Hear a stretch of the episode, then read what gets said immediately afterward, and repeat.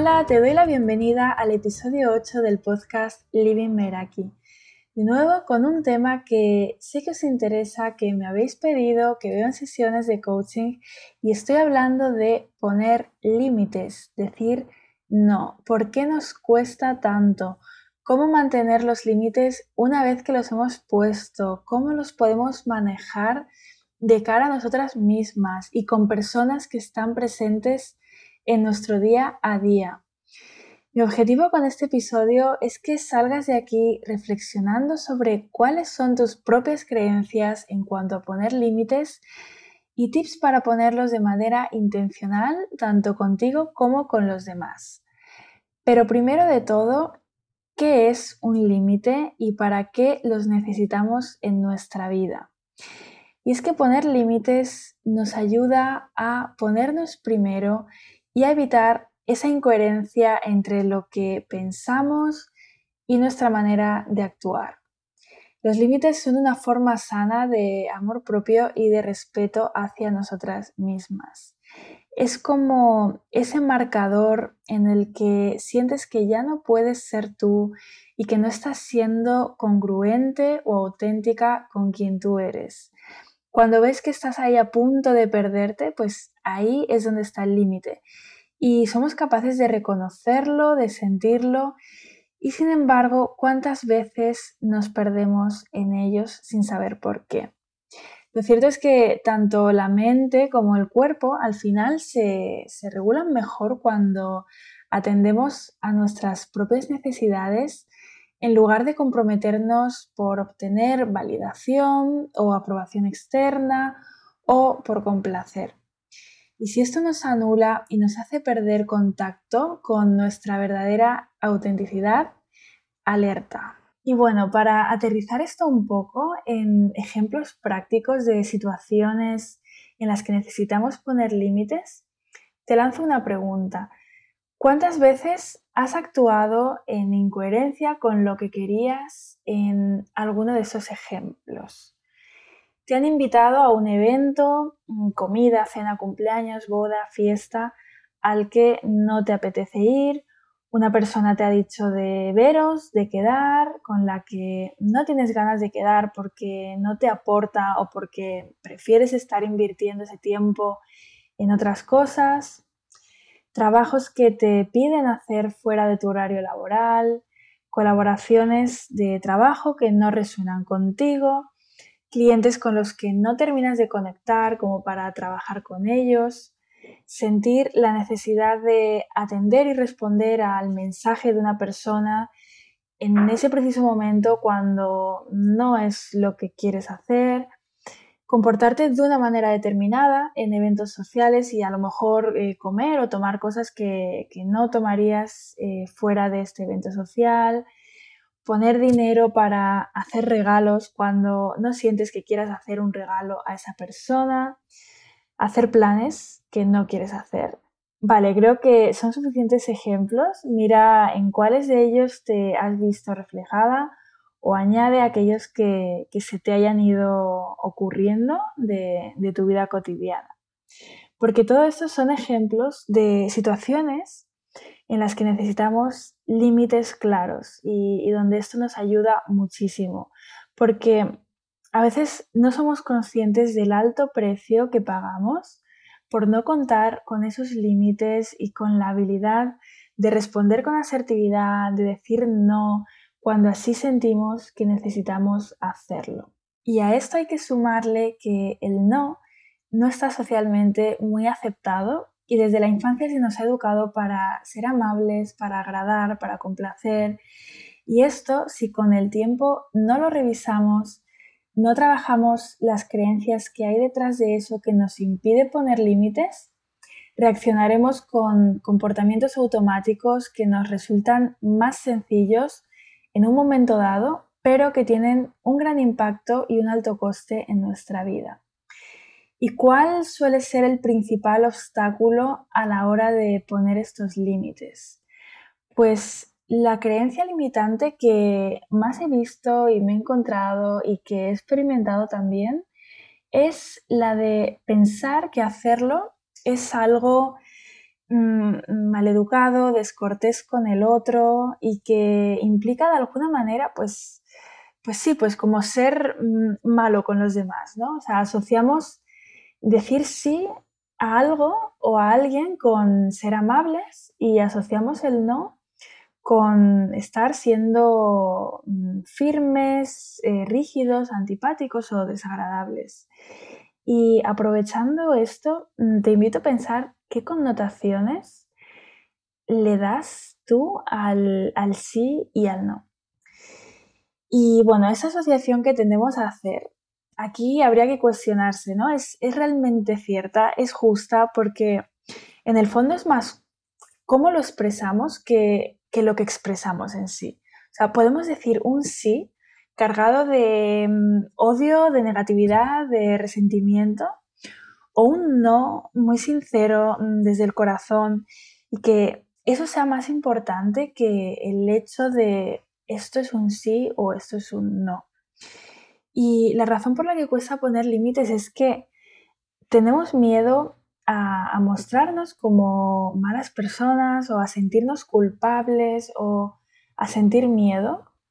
Y no es el sentimiento de culpa en sí, o sea, es como una falsa culpa por creer que, estamos haciendo algo malo al establecer un límite, cuando en realidad un límite puede ser muy amable. Y lo curioso de esto es que no es que pongamos el límite por la otra persona, no es por tratar de ser amables con la otra persona, sino que muchas veces está más relacionado con prevenir sentir incomodidad. Y al final esto, según como se mire, puede ser hasta egoísta, porque igual poniendo el límite hacemos un favor a la otra persona. O sea, imagina que no te apetece ir a una fiesta y vas por compromiso, por no decir que no, ¿tú crees que a la otra persona le va a gustar la idea de tenerte en su fiesta si supiera que es el último lugar en el que te gustaría estar en ese momento? Pues probablemente no. Y si quieres detectar tus propias creencias alrededor de los límites, pregúntate para cada área de tu vida en la que sientas que tal vez necesitas poner un límite, ¿qué te lo impide? Y escribe todo lo que salga. Y te doy unos ejemplos de, creencias. Em, si digo que no, no estoy siendo amable, no me van a aceptar, no me van a volver a invitar, no me van a tener en cuenta más. O me han dado esta oportunidad y ahora tengo que hacer todo lo que me pidan porque si no, no voy a estar a la altura de lo que se espera de mí. Los demás tienen que ir primero porque si no, estoy siendo egoísta. No me van a querer si pongo límites.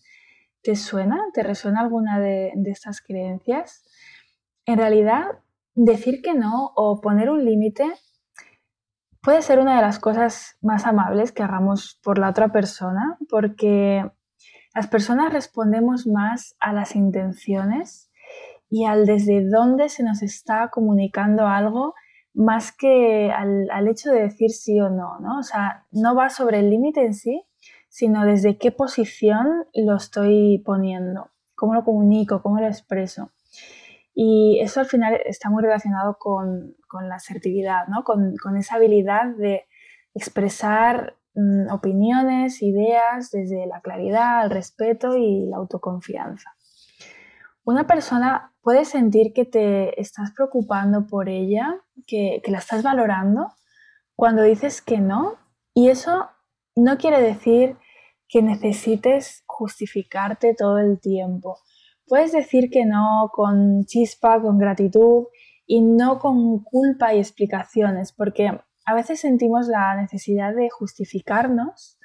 Y de nuevo, un ejemplo, aquí te invitan a, una fiesta y en esa fecha pues a lo mejor ya tienes programado un viaje. Entonces dices que tienes el viaje, que qué lástima no poder ir y bueno, pues fin del problema. Pero si ese día no tienes nada planificado, pero no te apetece ir porque prefieres quedarte en casa viendo una película, aquí es cuando a lo mejor entramos en esa rueda de la culpa y la necesidad de justificarnos o directamente mm, cuando entramos en ese terreno de las excusas.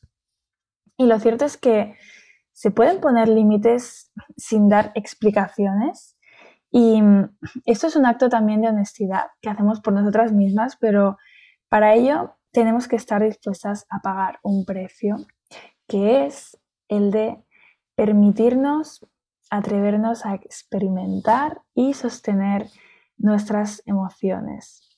Porque si decimos que sí para evitar la incomodidad, el rechazo, el miedo, entramos en un bucle en el que yo me sacrifico por complacer al otro y yendo más allá, mm, estoy renunciando a mi libertad de elegir. De nuevo un ejemplo, pongámonos en situación. Ahora lo que me viene a la cabeza es el ejemplo de una fiesta de cumpleaños. Digo que sí, que voy a ese evento, aunque no me apetece mucho. Y ese evento implica de mi tiempo, eh, lo que dura la fiesta, implica de un coste económico, pues de desplazamiento, de hacer un regalo, implica de mi energía, de relacionarme pues, tal vez con personas que no me apetece mucho ver.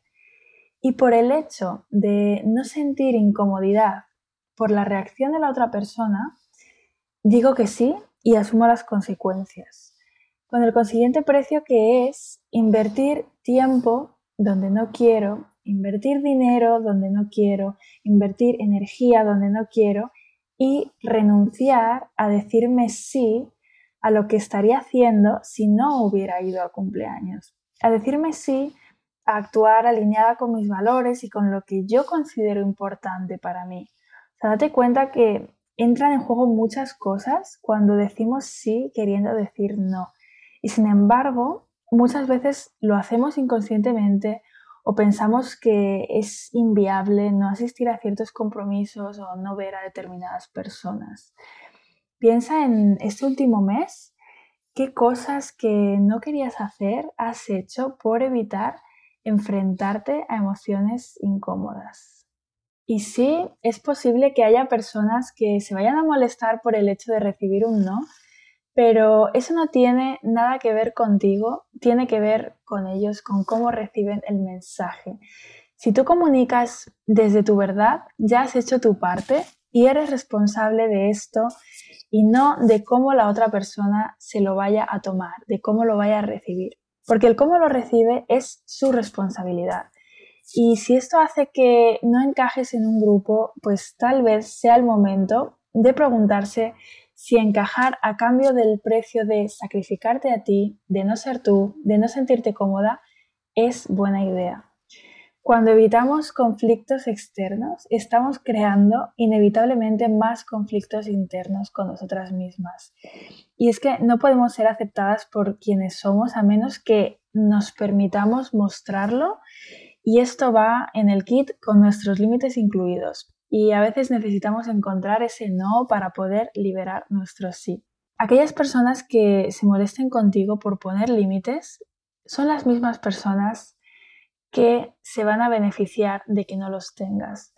Por eso, al decir no, no se trata de una cuestión de odio o rechazo hacia la otra persona, sino que muchas veces es más un tema de amor propio, de autorrespeto y de autocuidado hacia nosotras mismas. Y eso no tiene nada que ver con el otro, nada. Y me viene a la mente uno de los cuatro acuerdos toltecas de Miguel Ruiz, que es no te tomes nada personal. Y esto aplica para cuando tú digas no y pongas tus límites y también para cuando los recibas de otras personas. Y si mantienes tus límites diciendo las cosas bien, las personas al final se acostumbran y acaban respetándolo, incluso entendiendo pues esas líneas rojas que, estás marcando. Además, cuando ponemos límites, estamos mostrando al otro indirectamente que también puede hacerlo. O sea, podemos ser su espejo, podemos inspirarlo y hacerlo pensar. No de forma impuesta, evidentemente, sino tenemos que tener en cuenta que con nuestros actos podemos inspirar a otras personas y también poder ver esa otra cara de la moneda, ¿no? O sea, ¿por qué tendemos a pensar que es algo negativo? O sea, ¿alguna vez te habías planteado que mm, tus límites pueden inspirar también? Ahí te dejo otra reflexión. Porque esto da para reflexionar mucho, muchísimo, y por eso es importante conocer ¿Qué estamos dispuestos a tolerar en los otros, en las diferentes relaciones que tenemos? Y eso es un trabajo que requiere de bucear en creencias y en valores y en conocer al final qué, es importante para nosotros y honrarlo. Y bueno, poner límites no siempre está relacionado con ponerlos de cara a los demás, sino que también sirve establecerlos para nosotras mismas. Y para eso nos va a ayudar mucho, pues eso, conocer nuestros valores. Si ahora mismo no sabes dónde están tus límites o quieres hacer el ejercicio de ponerlos, te va a ayudar pensar en varias cosas que son el uso que haces de tu tiempo, las situaciones en las que sientes que no puedes ser tú, las fuentes de insatisfacción que hay en tu vida actualmente, y los compromisos y personas a los que estás diciendo que sí cuando en el fondo tú sientes que es un no. Hace tiempo, investigando sobre este tema, di con un concepto que me pareció muy interesante, que es el de establecer tus propias políticas personales como resultado de hacer tangibles tus límites. Y una política personal, como su nombre dice, es 100% personal y marca una pauta para tu vida que te puede ayudar a mantenerte enfocada en lo que quieres y con la que reducir posibilidades de aceptar cosas que no resuenan contigo. Y eso tiene mucho que ver con conocerse una misma y saber a qué se está dispuesta y a qué no. La idea es verlas como un soporte, como una ayuda para crear espacio para, para lo que realmente nos importa y hacerlas útiles. Y no verlas como una manera de encarcelarnos en nuestras propias normas. O sea, esa no es la idea. Te pongo algunos ejemplos míos y otros que han salido de algunas sesiones de coaching y que algunos de ellos ya los compartí en el diario 2020 en tus términos. Cuando sienta que tengo más trabajo del que pueda abarcar, voy a parar y centrarme en mi respiración durante un minuto antes de continuar con lo que estaba haciendo. A las 7 de la tarde voy a dejar de trabajar y no voy a mirar más el ordenador o el correo. Limitaré el uso del móvil a aquellos momentos en los que necesite revisarlo con un fin concreto. Estableceré un tiempo para responder mensajes y para interactuar en Instagram, por ejemplo, un tiempo pautado. Cuando esté cenando con mis amigos, dejaré mi teléfono guardado en el bolso y me centraré en ellos. Cuando vaya a hacer la compra, solo voy a comprar aquello que esté en la lista. No voy a utilizar pantallas en mi habitación una hora antes de irme a dormir.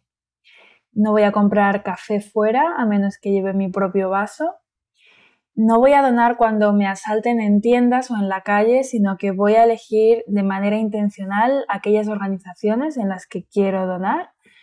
No voy a comprar productos de belleza que testan en animales. Y por último, no contestaré a los WhatsApps justo en el momento en, el, en que los reciba. Al final, piensa en qué ámbitos necesitas ese límite para contigo y en cuanto a poner límites con otras personas, hay dos preguntas que tal vez te puedan ayudar. La primera es, ¿quiénes son las personas que hacen que te salgas de tu camino? Y la segunda, ¿cuándo fue la última vez y la vez anterior y la anterior que sentiste como si permitieras algo que en el fondo no querías? Y a partir de ahí, con, esas respuestas, con las reflexiones, puedes crear tu lista de límites y de políticas personales, tanto contigo como con los demás. Y resumiendo todo esto, al final la función de los límites es básicamente la de ayudarnos para evitar esa fatiga de decisión, para evitar reacciones automáticas y no para hacernos más rígidos o guiarnos por ellos sin excepciones. O sea, tenerlas va a eliminar como ese espacio para las excusas y nos lo va a poner más fácil.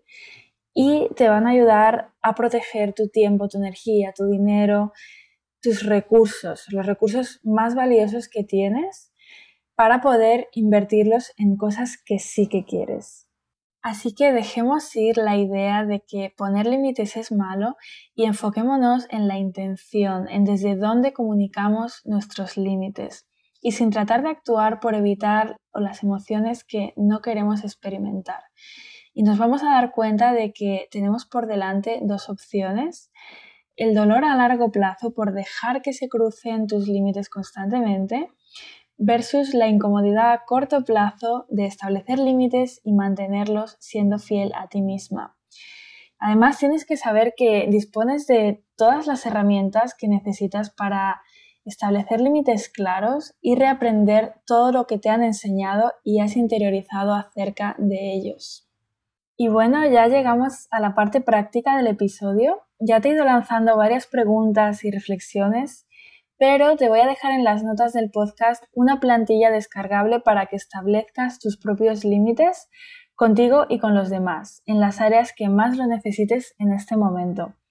Es posible que algunos ejemplos te hayan resonado más que otros, o igual ninguno, o igual todos, sea como sea, te animo a revisar esa parte de tu vida con preguntas de introspección y también importante que una vez que hayas hecho este ejercicio, lo pongas en práctica cuanto antes en la vida real, porque estoy segura de que ya esta misma semana tienes oportunidad de hacerlo.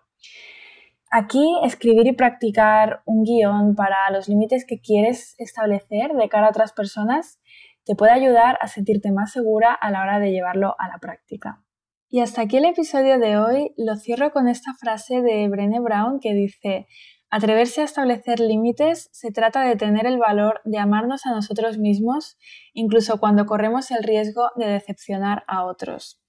Y nada, como siempre, te invito a compartir conmigo qué relación tienes con los límites, si los tienes claros, si te cuesta ponerlos, cuáles te gustaría incorporar, qué te impide ponerlos, si es el caso. Me puedes encontrar en Instagram en lady.meraki y en el correo livingmerakipodcast.gmail.com. Y si te ha gustado el episodio y piensas que podría ayudarle a alguien, no dudes en compartirlo y si me escuchas desde Apple Podcast, te invito a dejar una reseña y tu valoración de 5 estrellas. De nuevo, gracias por estar ahí, por los comentarios sobre este podcast, por compartir vuestras experiencias y nos escuchamos en el próximo episodio. Hasta pronto.